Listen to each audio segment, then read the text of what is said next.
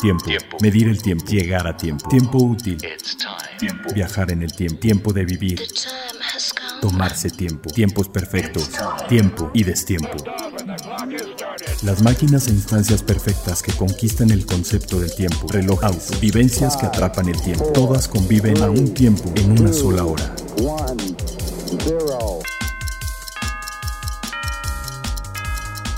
Hora local. Hora local. Hora local. Bienvenidos a un episodio nuevo, nuevecito, recién grabado. Bueno, lo estamos grabando en este momento de Hora Local. Yo soy Carlos Matamoros y estoy en una, bueno, en la cabina tradicional de Hora Local después de los tres podcasts especiales que hicimos hacia nivel guerrillero en el piso en la suite ah, también de tiempo de relojes que nos prestaron un espacio amablemente durante el CIAR y estoy también con mi carnalito Toño Sempere, productor ejecutivo de este programa. Un gusto estar aquí, Charlie, después de estar en las trincheras del mismísimo CIAR, pero qué diversión y qué gran evento, ¿no? Un alucine, un alucine estar viendo eh, piezas que de verdad ni te imaginas que fuera posible. Aún nosotros que hemos estado dentro de esta industria desde hace un rato, de repente ves cosas que sí te dejan de a seis, ¿no? Y justamente para platicar de esas piezas que te dejan de a seis, pues tenemos al que estuvo a cargo de esas piezas, eh, también gran amigo de hora local, gran amigo personal y eh, pues uno de los expertos en relojería más reconocidos en México, que es Gonzalo Villarreal. Saludos a todos los amigos de Hora Local, bienvenidos. Y pues eh, también tenemos hoy dos invitados aparte de Gons, también muy especiales que vienen, eh, bueno, entre toda la historia que les fuimos platicando, eh, durante el CIAR hubo un curso especial que se dio por parte de la Time Ion Foundation que busca preservar las, eh, las artes relojeras, todos los oficios antiguos, toda la, la forma y el saber hacer de 300 o más años de industria relojera. Entonces dieron un curso especial y se invitó a jóvenes relojeros mexicanos para que tomaran ese curso y precisamente pues salpicar y poner esa semilla del conocimiento de eh, la relojería. Entonces tenemos invitados aquí a dos, eh, dos de esos seis relojeros que tomaron el curso. Uno de ellos, Francisco Ramírez, mejor conocido por mí como Paquito, lo conozco desde hace muchísimos años. Eh, pues, ¿qué tal Paquito? Hola, muy buenas tardes. pues muchas gracias por la invitación y pues vamos a, a platicar un poquito de- del tema. Ahorita le damos a eso. Y también a un, eh, si dije joven relojero, digo Paquito es muy joven, pues tenemos uno todavía más joven, que es Asael Alarcón, que también tomó ese curso. ¿Qué tal, Asael? Hola, ¿qué tal? Buenas tardes y es un placer estar aquí en su programa. No, hombre, bienvenido. Y, y justo vamos a platicar de cuál fue su experiencia en un momentito, nada más después de la primera sección que viene siendo a tiempo. Lo último, lo más reciente, lo tenemos, a tiempo. a tiempo. Bueno, habíamos estado platicando acerca de los, las cinco ediciones que hizo eh, Tag Heuer del Mónaco para festejar los 50 años de este reloj, que en este año se cumplieron también los 50 años del primer cronógrafo automático, pero bueno, está en este caso el Mónaco. Eh, Tag lanzó cinco ediciones y las ha ido soltando poco a poco durante el año y pues resulta que presentaron ya la última de las eh, cinco ediciones, la que es la, la más moderna, más bien eh, rinde homenaje al Mónaco más moderno, a la última década entre 2009 y 2019, porque primero fue uno de 69 a 79, de 79 a 89, 89 a 99 y 99 a 2009, que son los cuatro que ya habíamos platicado. De hecho, estuvo aquí Karim Santiago, por si quieren eh, escuchar nuevamente sobre estas ediciones, échenle un ojito a nuestros podcasts anteriores. Los pueden ver en Spotify, los pueden ver en, YouTube. En YouTube los, eh, los antiguos, los anteriores, que ya van ilustrados, va subiendo uno cada semana. O eh, en la página de www.finísimos.com, ahí están todos los podcasts de Hora Local, que ya tenemos 27, 28 podcasts ahí. Y bueno, si quieren recordar sobre estos eh, Tag Heuer de edición limitada, los Mónaco. El último, pues es, eh, tiene los códigos y diseño de la- las con las tendencias estéticas de 2009 a 2019, que es un reloj eh, pues mucho más, eh, más contemporáneo, pero sigue conservando el estilo pues, que, lo hizo, que lo hizo famoso en la muñeca de Steve McQueen. Es una carátula gris, tiene los índices eh, superiores e inferiores, digamos con los de la, las 11, la 1, las 5 y las 7 eh, en forma horizontal como lo tenía el primero y las, eh, la corona del otro lado utilizando un calibre que emula el famoso calibre 11 que tenía, es un calibre modular tenía un micro rotor y la corona quedaba del lado izquierdo y los pulsadores del lado derecho. Ya ahorita igual Paquito nos platica un poco más de ese calibre. Pero bueno, se lanzó en Shanghai esta última edición, esta última de las cinco ediciones, y pues se ofrecerá una caja especial donde se estarán disponibles los cinco relojes por eh, si se les pasó a comprar alguno de los anteriores, pues ahí lo pueden tener, ¿no? El combo. El combo de los cinco, eh, los cinco Tag eh, Mónaco de edición limitada del 50 aniversario. Y ya platicaremos después con Karim Santiago a ver si nos dice cuántos llegaron y si alguno de ellos está disponible. bueno, después tenemos una edición limitada también de unos... bueno, ¿qué podemos decir de Richard Milgons? No, bueno. ¿Cómo definirías la marca Richard Mille? Pues la marca, yo creo que sí es la, que tiene más estatus en todo el mundo. Sin duda, ¿no? Sin duda, entre gente de mucho dinero es el símbolo de estatus, por lo que significa el lifestyle de Richard Mille, que es también un poco la diversión y no seguir a los demás.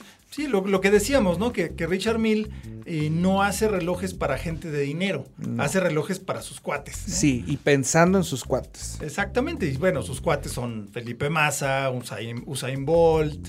eh, ah, no, Usain Bolt, no, este, el otro, ¿cómo se llama? El, otro jamaiquino, no fue Usain, Bolt, ese fue con Hublot.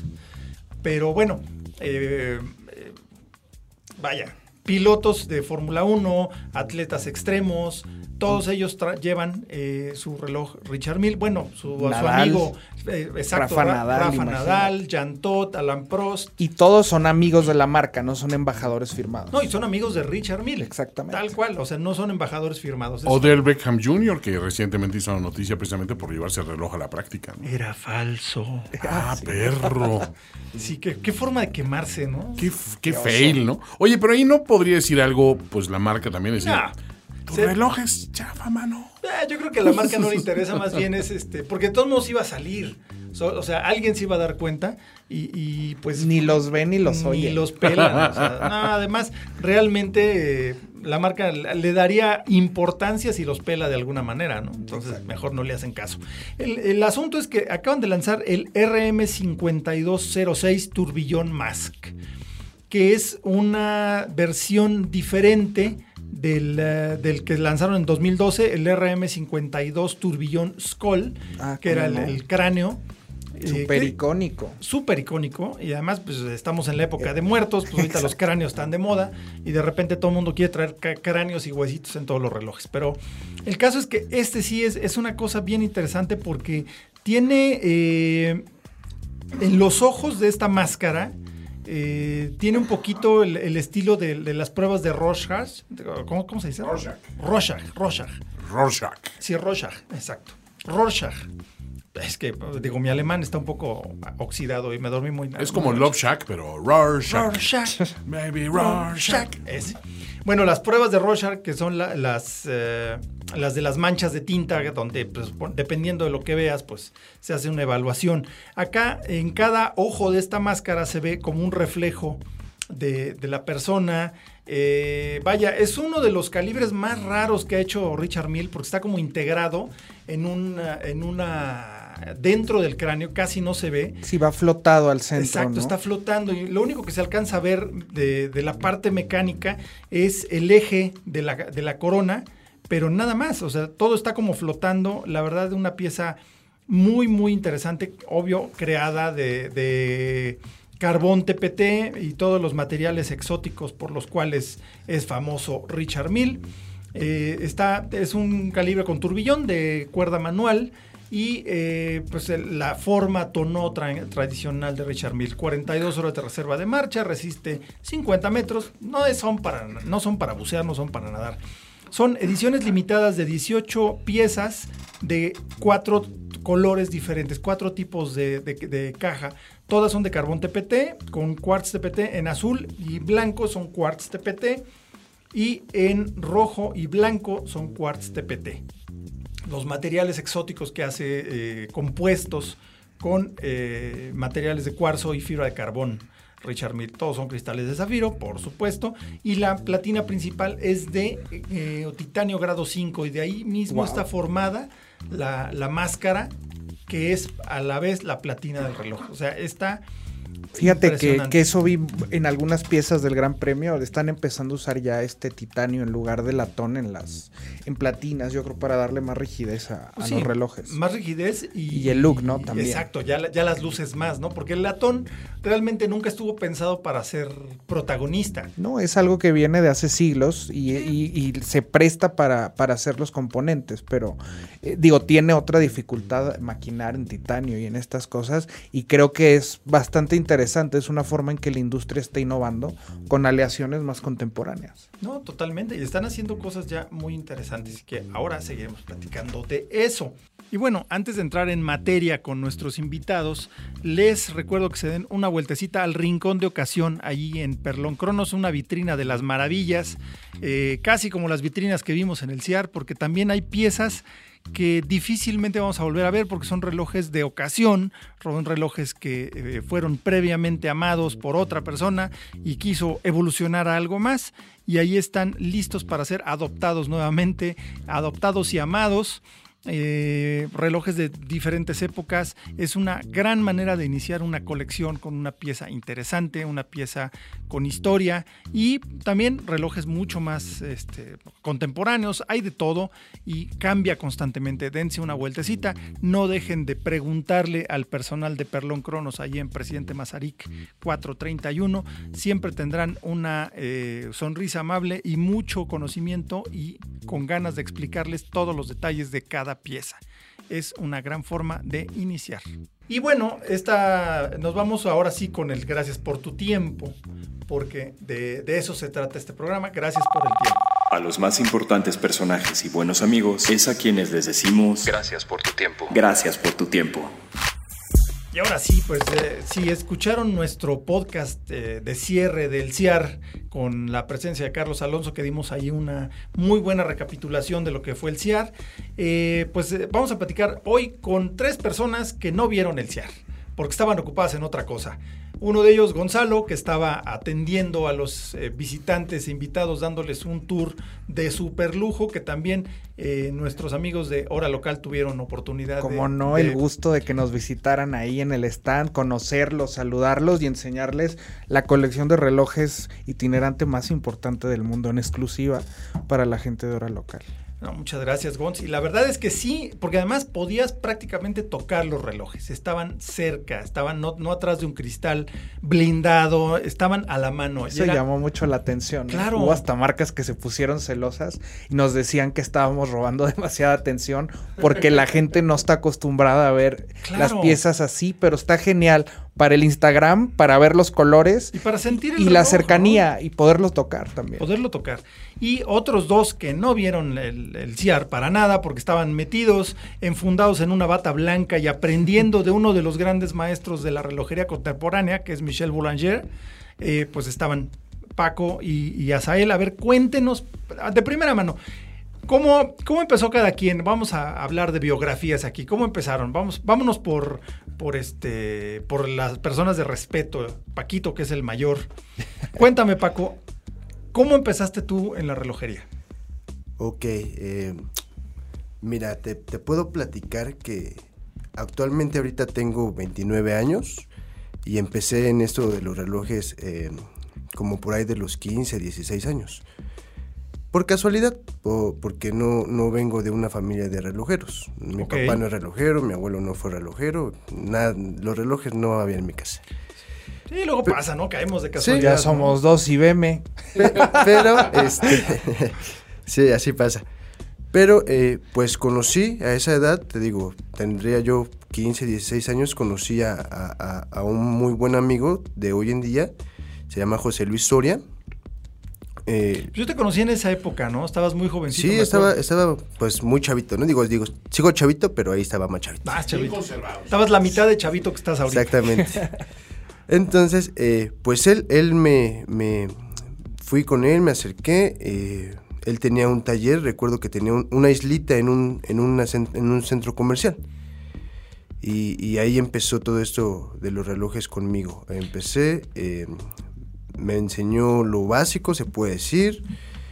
Y después, con los años, fui aprendiendo más cosas, pues hasta ahorita la actualidad. Ahorita ya, como repito, tengo 29 años, eh, tengo un taller eh, independiente y pues ahí vamos. Pero fuiste aprendiendo sobre la marcha, ¿no? Fuiste aprendiendo de, otro relojero. Sí, sí, sí. Y, y, además, vaya, uno puede aprender muchas cosas sobre la marcha, pero también depende mucho de tu disposición y de tus ganas de aprender y de cómo lo logras este, captar, ¿no? Porque también hay un talento, ¿no?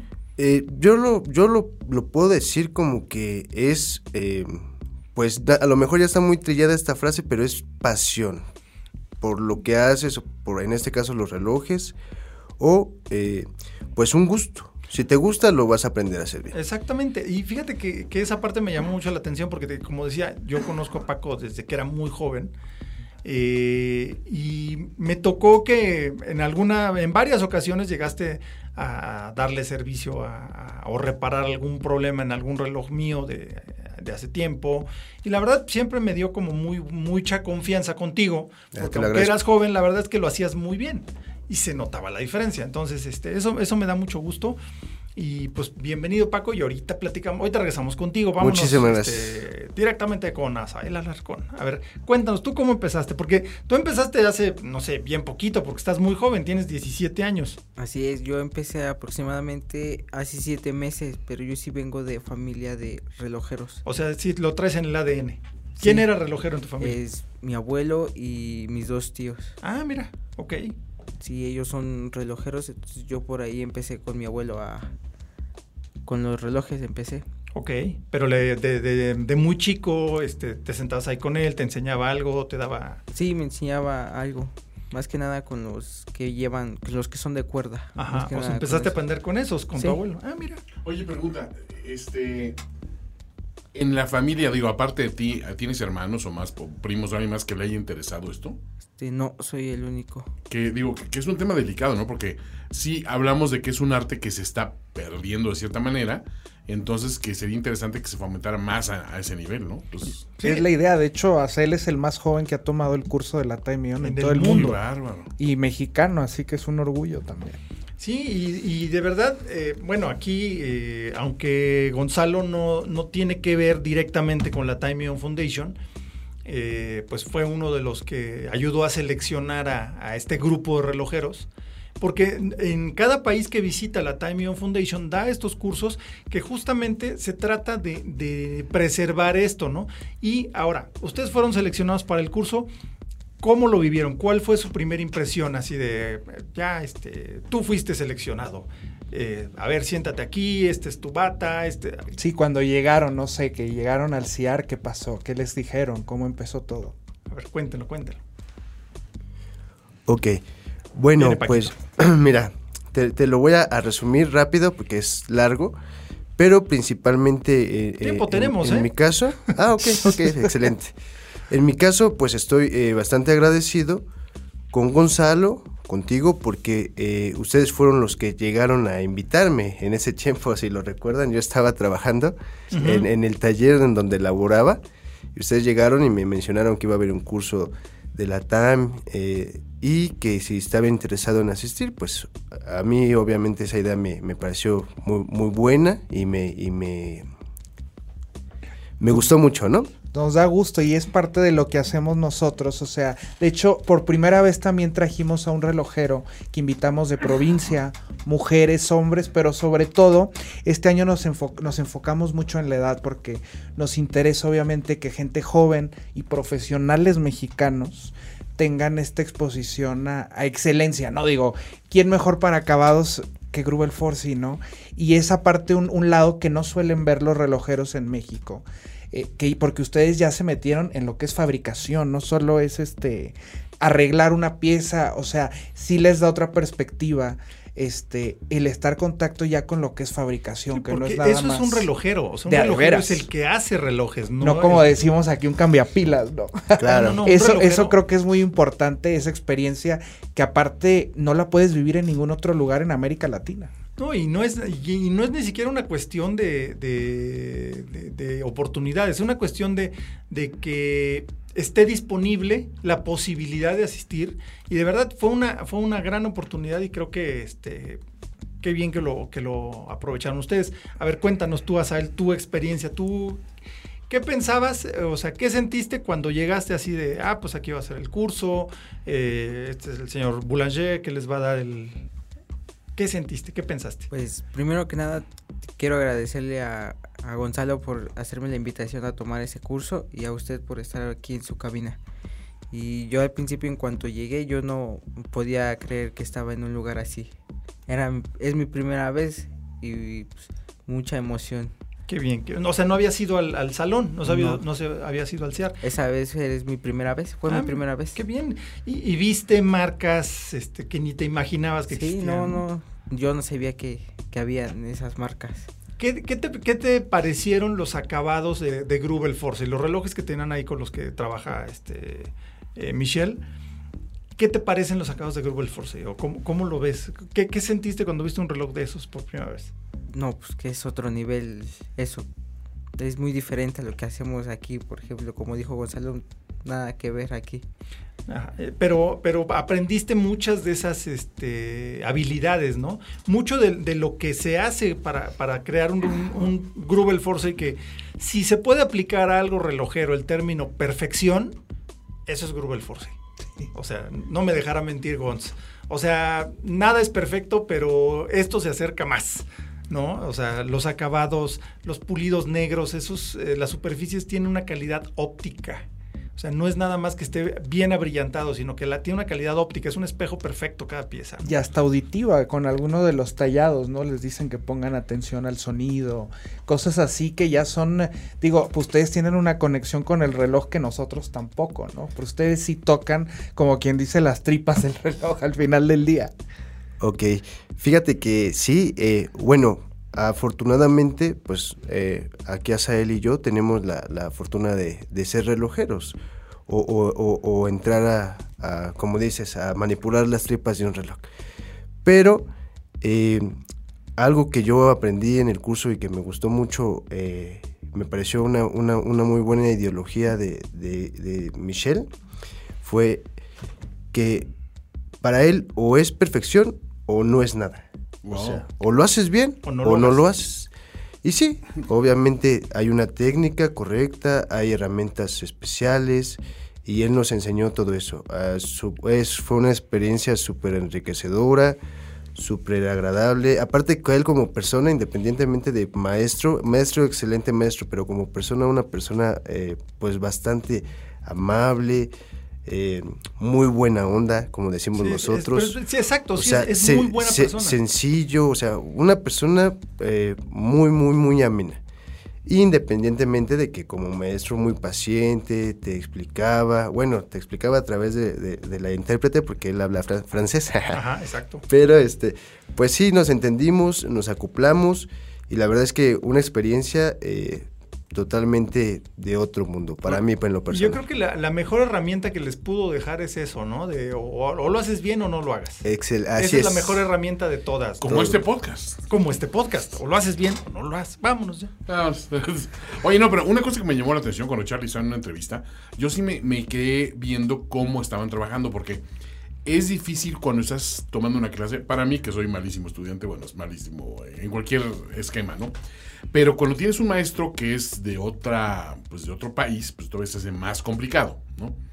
Y aquí yo veía que ustedes iban trabajando como que al parejo, o sea, casi, casi ni, ni, se detenían mucho a- a reflexionar sobre lo que les decían, lo hacían muy espontáneo, como que había una conexión muy clara entre ustedes y, este instructor, ¿no? Esta persona que le estaba impartiendo conocimientos de muy elevado nivel, digo, porque yo lo veo y digo, es que esto sí se necesita una vocación especial para, cumplir con esto. Y sí veía que de repente se acercaba la, intérprete con ustedes y medio les decía, pero ustedes como que ya habían entendido, como que ya est- estaban detrás de la idea. ¿Creen que a nivel de relojeros ya se entiende una cuestión que va más allá incluso del idioma? O sea, como que se trabaja más espontáneo. Bueno, eh, pues sí te sirve, la verdad es que sí te sirve mucho tener la noción de sobre los relojes, ¿no? O sea, Saben de qué cómo, hablan, ¿no? cómo hacerlo, sí, porque es como dices, él te, te podría decir tal vez con señas y tú ya lo entendías. No empiezas de cero, no empiezas de decir, bueno, esto es una lima, su nombre es tal, ya la conoces. Esto es tal material y, y le vas a dar, eh, nos enseñó a hacer eh, acabado, acabado eh, Sí, a mano. Anglash, eh, todos los, los pulidos. Pulido. Exactamente, pulido, eh, satinado, o sea, él nos enseñó lo, lo, se puede decir que lo básico, pero a mano lo que él hace. Pero, eh, pues sí ayuda mucho que ya tienes una noción de cómo se hacen las cosas. Sí, sí, eso Sí, sí. sabes usar las herramientas, sabes cómo se llaman las piezas, o sea, tú tienes ya un lenguaje común, ¿no? Eh, sí, sí, sí. Digo, eh, había herramientas que él nos, nos mostraba que yo no conocía. Pero sí te familiarizas, o sea, te, te explica una vez y, y por la noción que tienes, pues ya lo... lo- Entiendes cómo funciona. exacto. Exactamente. Yo sí quería felicitarlos particularmente porque sí entiendo que una situación así es como si estás jugando fútbol en tu escuela pre- secundaria y preparatoria y de repente te jalan y vente con Zidane al Real Madrid, ¿no? Sí. O sea, y se sientan ahí y dices, este, ah, ah, de plano, así ya no menos. Tal cual, ¿eh? Y, y aquel te está, te, te está diciendo, y tú estás, pues no te estás achicando porque es Zidane en el Real Madrid, sino que estás trabajando lo que te dice, ¿no? Exacto. ¿Ustedes Claro. se, se llegan a sentir esa, esa distancia con, con el instructor o no? Pues sí, y algo que dijo Paquito es que nos enseñaron lo que es el pulido y satinado, pero no es en extensible, sino son en las mismas En piezas las del piezas. Sí, los acabados tradicionales dentro del- de la Del máquina. del reloj. Que eso sería- no es común, ¿no? O sea, digo, pues es, es de, de alta relojería. reloj. Sí, normalmente se le dan a lo que es a las cajas y a los pulsos, pero ahora aquí es en piezas directamente a las piezas del reloj.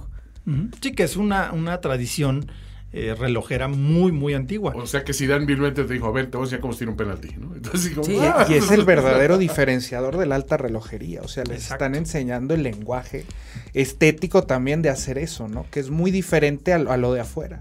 Sino es lo que es lo que también va a quedar, ¿no? El calibre, la perfección, lo que ya se queda en la capsulita. Sí, ahora, Eh, eh, una es- cosa que dijo Michelle es que nosotros los relojeros somos el arte de la perfección. Qué buena frase. Así es. El arte de la perfección. La máquina perfecta.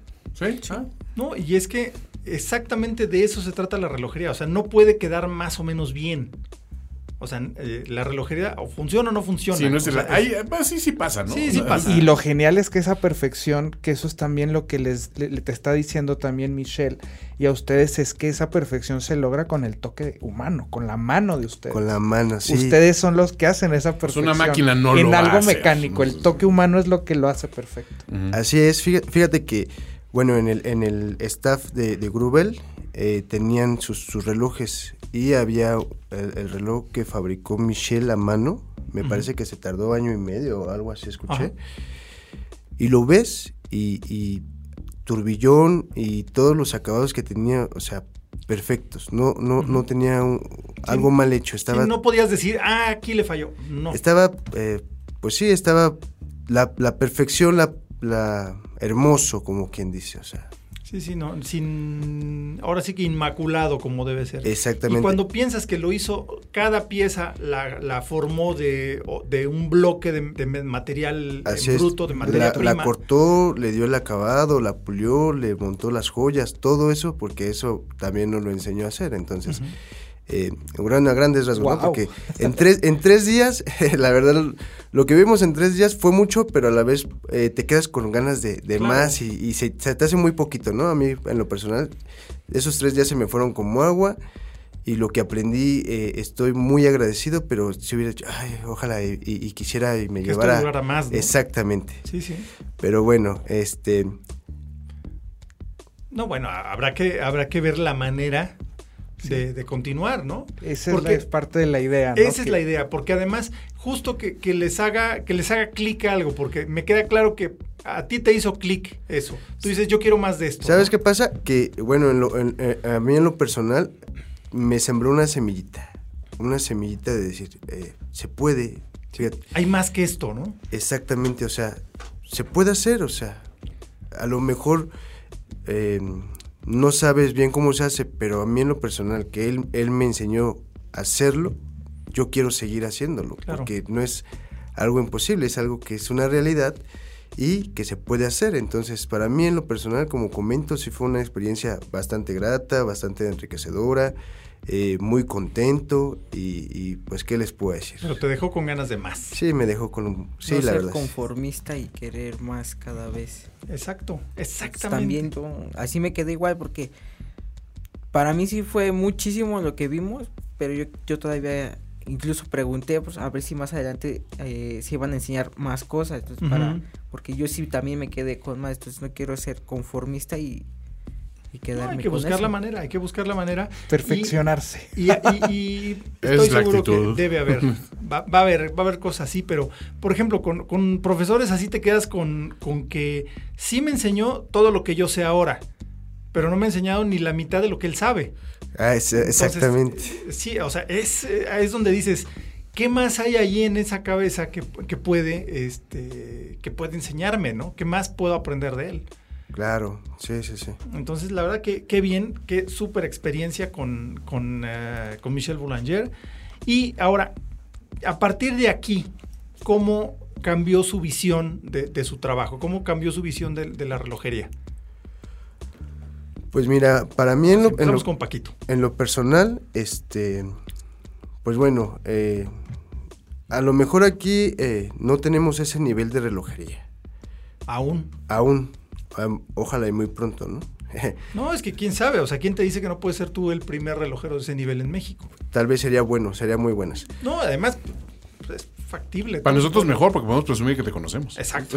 Yo conozco a Paquito desde que era Paquito. A Ahorita lo no es mejor ese Paquito, también puede ser el- porque lo conozco hace muchos años. La evolución de la industria, o sea, hasta hacer intervenciones Claro. locales de acabado. ¿Por qué Claro. no? Claro, sí, sí. Eh, yo creo que eh, eh, a lo mejor un, un- un sueño que tiene uno como relojero es agarrar un, un pedazo de latón o de algún metal y hacerlo una máquina. Eso sería genial. Sería bastante bueno, ¿no? Sí, es crear una máquina de Exacto, nada, ¿no? de- sí, a de partir de cero, nada, o sea, de cero. De un sueño y hacerlo ya algo material. ¿no? Exactamente. Ahora, eh, hablando como relojero, pues, como, como yo lo dije hace un momento, eh, soy relojero independiente, ya llevo a- algunos años en esto, y pues obviamente yo sé que mi trabajo es mi, mi carta de presentación, tengo que hacer mi trabajo bien porque si no, no me, no me cae el trabajo, obviamente. Exactamente. Pero, en la industria de la perfección, ¿eh? Exactamente. Pero, eh, pues, esta, este curso, estas clases que nos dio eh, Michelle- Michelle, Michelle, eh, fue, fue eh, re- rectificar esa ideología de que las cosas se tienen que hacer bien. Como lo repito, eh, él dijo, no hay un punto medio, o, lo haces bien o mejor no lo hagas. Entonces, en mi, en, mi persona, pues te puedo decir que la- la experiencia que me da este curso es que tengo que hacer mejor, o sea, tengo que siempre hacer bien las cosas para que, pues, pro- para seguir adelante, ¿no? Eso está buenísimo. ¿Y tú qué tal, Asael? A ver, ¿qué me cuentes? ¿Qué, ¿Cómo cambió tu, tu visión? Porque es muy distinto cuando tienes 17 cuando tienes 29. O sea, y cuando tienes 54, que te digo, ¿no? Pero bueno, las cosas cambian mucho, ¿no? 72 no tienes idea de físicas. Sí, sí, sí. Ojalá llegues un día a la edad que representas. no, ojalá, ya me doy de A ver, cuéntanos, Asael, ¿tú, ¿tú cómo lo ves ahora? Pues ahora que ya regresé ahora al trabajo donde estoy, pues ahora es ir mejorando cada vez, ¿no? O sea, ya no quedarse con lo mismo de siempre, ¿no? Ya es mejorar cada vez y ya en ese proceso vas aprendiendo más cosas. Perfecto, ¿no? Ya pues, probaste ahora sí que lo, lo- lo mejor y dices, ya no puedo conformar con menos que eso. y sí, y con- y conocieron a un relojero excepcional que hizo un reloj de nada. O sea, de sueño, de ideas, de conceptos y un montón de material, de materia prima, ¿no? Y, y que es que es genial, aparte que les está transmitiendo conocimiento de siglos, literal. Sí, y todo es a O sea, ustedes son no, parte de, de esa, de esa historia, se vuelven parte de la relojería al recibir el mismo curso y ese conocimiento. Y de alguna forma, pues a futuro, ojalá y justamente si si vamos a hacer más cursos y más capacitaciones, pues que también sigan con la tradición, porque la, la relojería también siempre se ha aprendido así. El, el modelo empezó con, con aprendizaje y luego se formaron gremios. Sí, se formaron gremios, se formaron ya una educación organizada y formal acerca de ese tema, pero todo vino de, de empírico, ¿no? Claro, bueno, pues la relojería es el mejor ejemplo de todo el pensamiento de la ilustración, que es el hombre moderno, ¿no? Y la excelencia, justamente. Sí, es donde empezó a ser moderno el hombre, ¿no? Tal cual. Sí. Sí, sí. Oye, y, aparte, yo ahora sí, hablando del otro lado y con la otra persona que tampoco vio nada del CIAR, porque digo, los muchachos aquí presentes estuvieron eh, durante los tres días del CIAR, pero enfundados en su bata blanca y escuchando a Michelle Boulanger, aprendiendo cosas y ampliando sus horizontes. Pero Gonzalo estaba también a cargo de la, de la colección del Gran Premio de la Relojería de Ginebra, que es el Oscar de la relojería, ya lo platicamos en alguna ocasión. Y ahora sí, ¿cómo fue tu experiencia, Gonz? ¿Cómo viste a la gente? Ya platicaste de nuestros amigos de Hora Local que nos, nos acompañaron a esta visita especial. Pero tú, ¿cómo viste? ¿Cómo sentiste a la gente? Eh, ¿Qué te dejó esta experiencia? Yo estoy muy contento porque, digo, es mi segunda vez como curador del Gran Premio pero he ido a todos los CIARES desde el principio. Esta es la edición 13, si no me falla la memoria. Y es el primer año que veo, sí, una actitud diferente de los visitantes del CIAR, más abierto a marcas que no son las marcas más conocidas. No son las de siempre. Exacto, sí, eso a mí me, me, me inspiró porque es algo que, que sí me preocupaba. O sea, la gente que puede comprar esto a veces en casilla. Este, yo creo que también si tú puedes comprar una pieza de este tipo, pues el, lujo también, que es parte de esto, te tiene que dar libertad, ¿no? y para expresarte también en tus posesiones. Y, y, vi si vi una actitud muchísimo más abierto a relojes experimentales, a marcas, a micromarcas, a marcas independientes.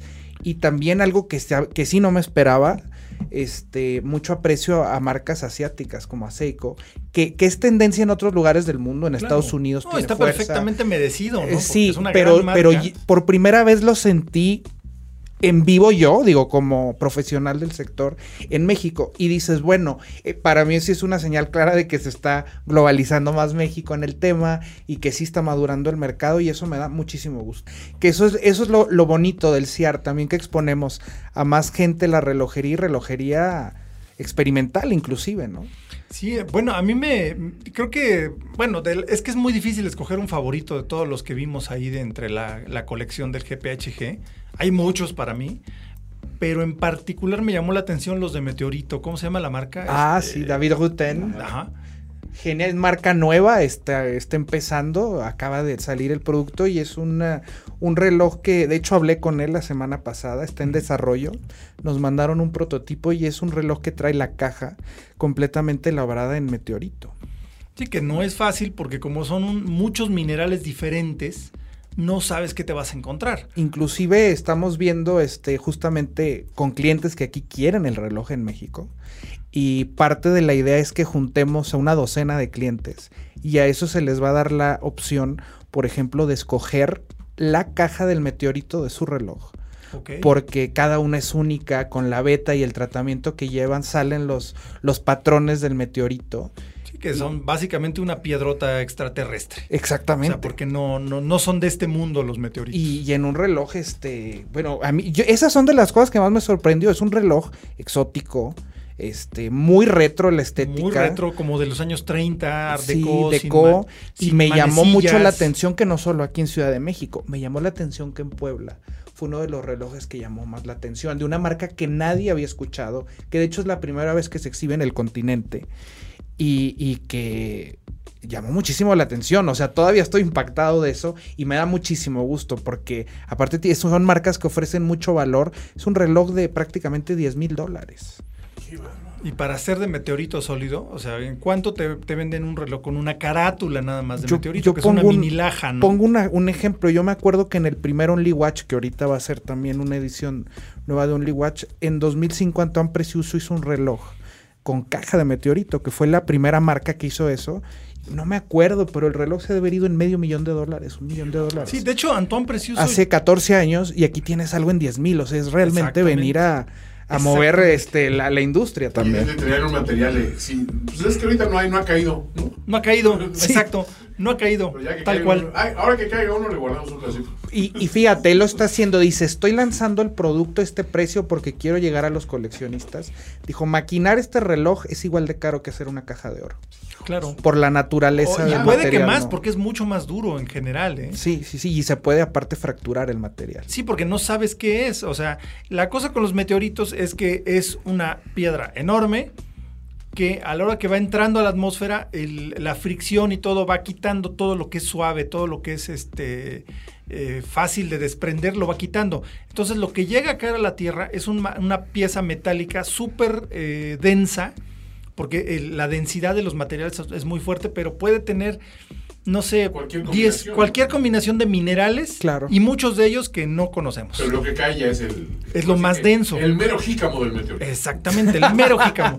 Sí, o sea, es lo más denso, lo más compactado, lo más comprimido, porque ya fue tratado por temperatura, por la fricción. eh, pues viene de vete tú a saber qué parte del, Del universo, ¿no? Entonces, es. No, yo no compro cosas que no sé de dónde vienen, ¿eh? igual son robadas. Sí, ese sí no sabes de dónde viene, ¿eh? literal. Bueno, Eh, no, sí, eso sí eso me, saber. me, me dio gusto, ¿eh? O sea, y que la lectura también es diferente, la marca es experimental, te digo, o sea, es, Es todo esa, diferente. esa apertura a mí sí me dejó muy buen sabor de boca. No, totalmente. Y, y luego, eh, otro de los favoritos. Bueno, vi el, el, el reservoir, el reservoir de buceo. Sí, sí, sí. O sea, qué divertido. Además, eh, tuvimos una plática súper genial con, con François Moreau. Nada que ver con el doctor Moreau de la isla. Este, nada que ver con él, pero, pero un tipazo, un- alguien que vive la relojería también con una gran pasión, como, como bien decía Paquito. Y hace todos sus relojes son de horas saltantes, minutos retrógrados y con indicador de reserva de marcha. Inspirados en una. en, en los medidores de, de presión o tacómetros de los coches.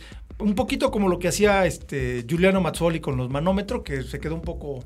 Sí, ya ahí. encasillado, ¿no? Ya como se quedó muy en eso, este señor como que le ha buscado por otro lado y sacaron una edición limitada para el día D. Este, que está divertidísimo porque tiene eh, la estética del, del velocímetro de un jeep, de un jeep de la Segunda Guerra Mundial. Y eso que decía, eso es, fíjate, el ve a la gente divirtiéndose en el CIAR. La relojería es divertida, es lo que siempre hemos dicho en hora local. La relojería es divertida, la relojería es, es cultura. Claro. porque es- además, eh, hay un proyecto por ahí bien interesante que ya después les platicaremos. Pero la, la relojería es cultura, es cultura mundial, o sea, es, es parte de la historia de la humanidad. La humanidad es humanidad por la relojería en mucho... Bueno, el año que entra se va a votar en la, en la UNESCO la relojería como para ver si pasa a, a nombrarse como patrimonio inmaterial de la humanidad.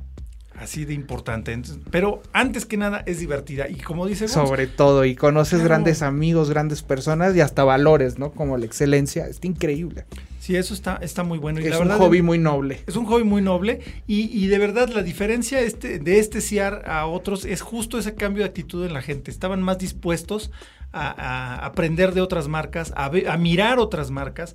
Mucho, vis- vi a muchos con el ojo cuadrado porque había tres Seiko en, la, en el Gran Premio, en, la- en los preseleccionados del Gran Premio de, de alta relojería. Eso se trata de romper las reglas, como diría P. De- y parte de eso el gran premio en la, en la colección sorprende. O sea, que puedes ver piezas de menos de mil dólares y tuvimos una pieza de casi tres millones de dólares. ¿Mm?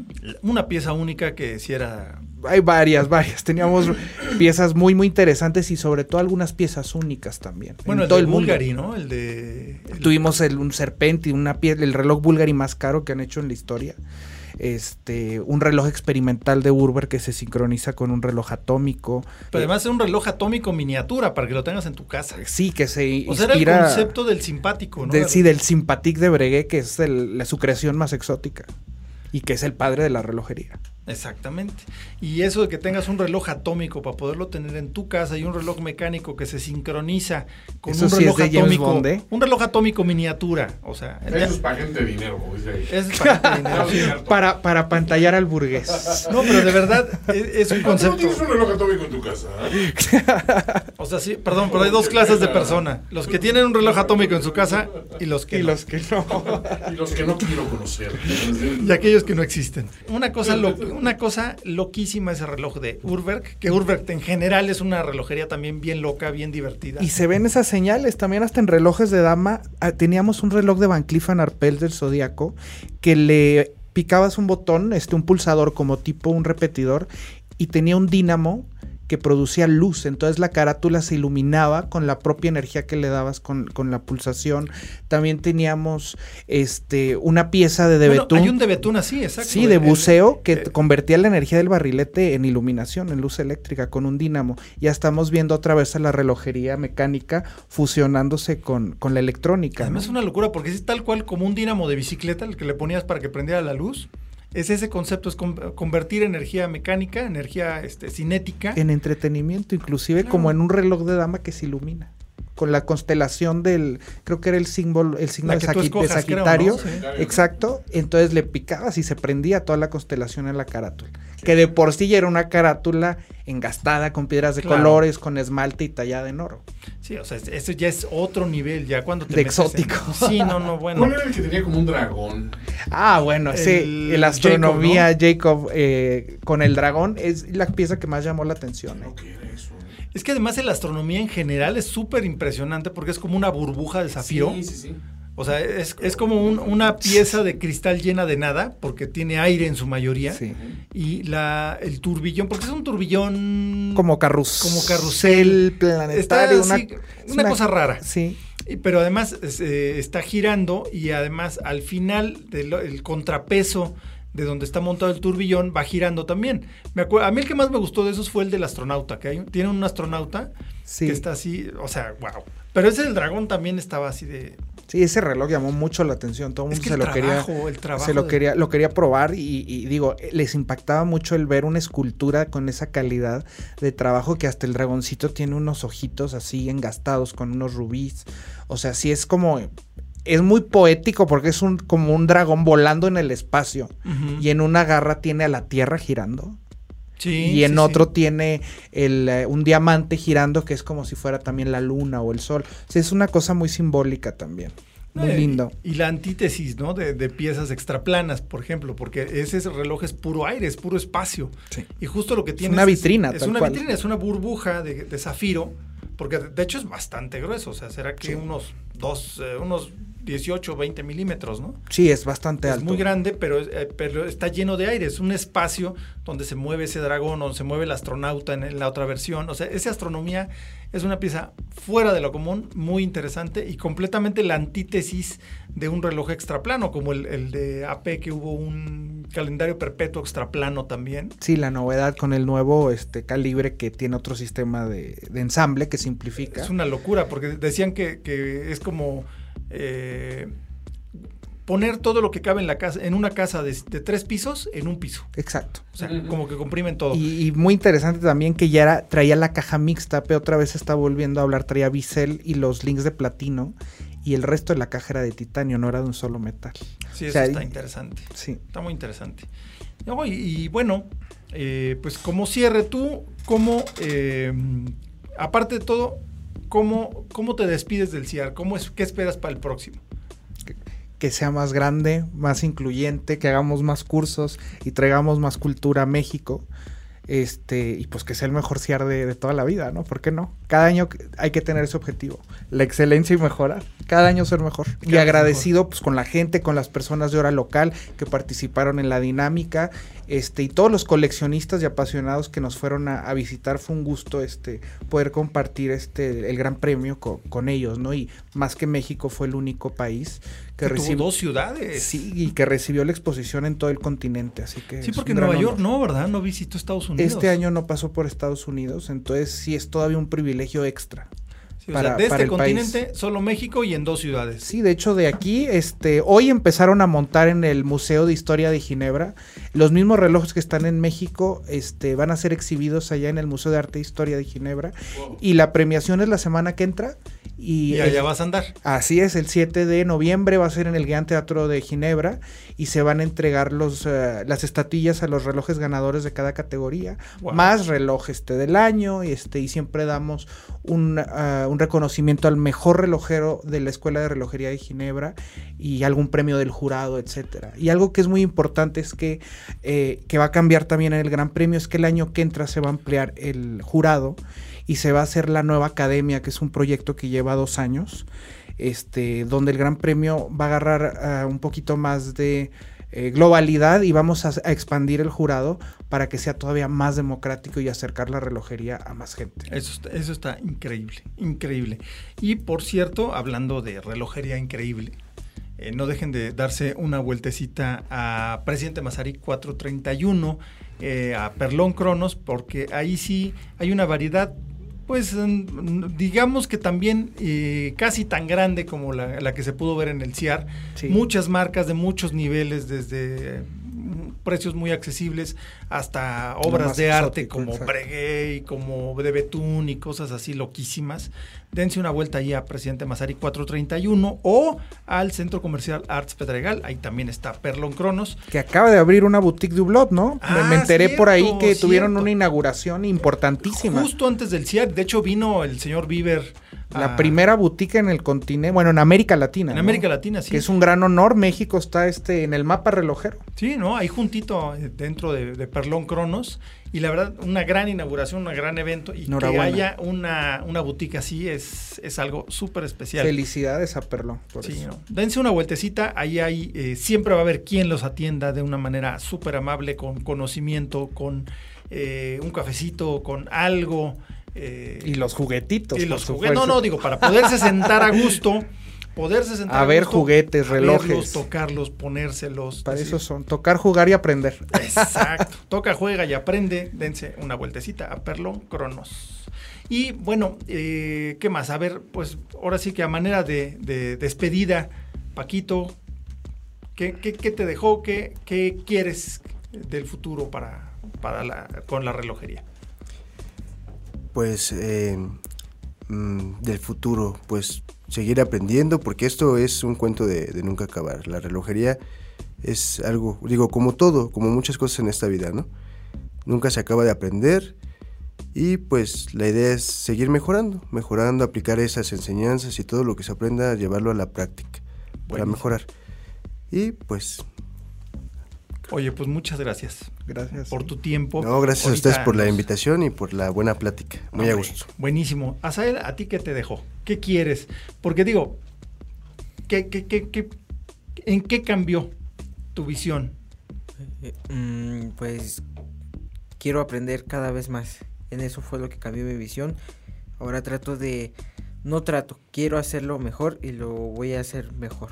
Buenísimo. Pues ahora sí que con eso nos quedamos. Y, muchas gracias por la invitación. No, hombre, bienvenido. y Esta es tu casa. Cuando quieras, aquí estamos.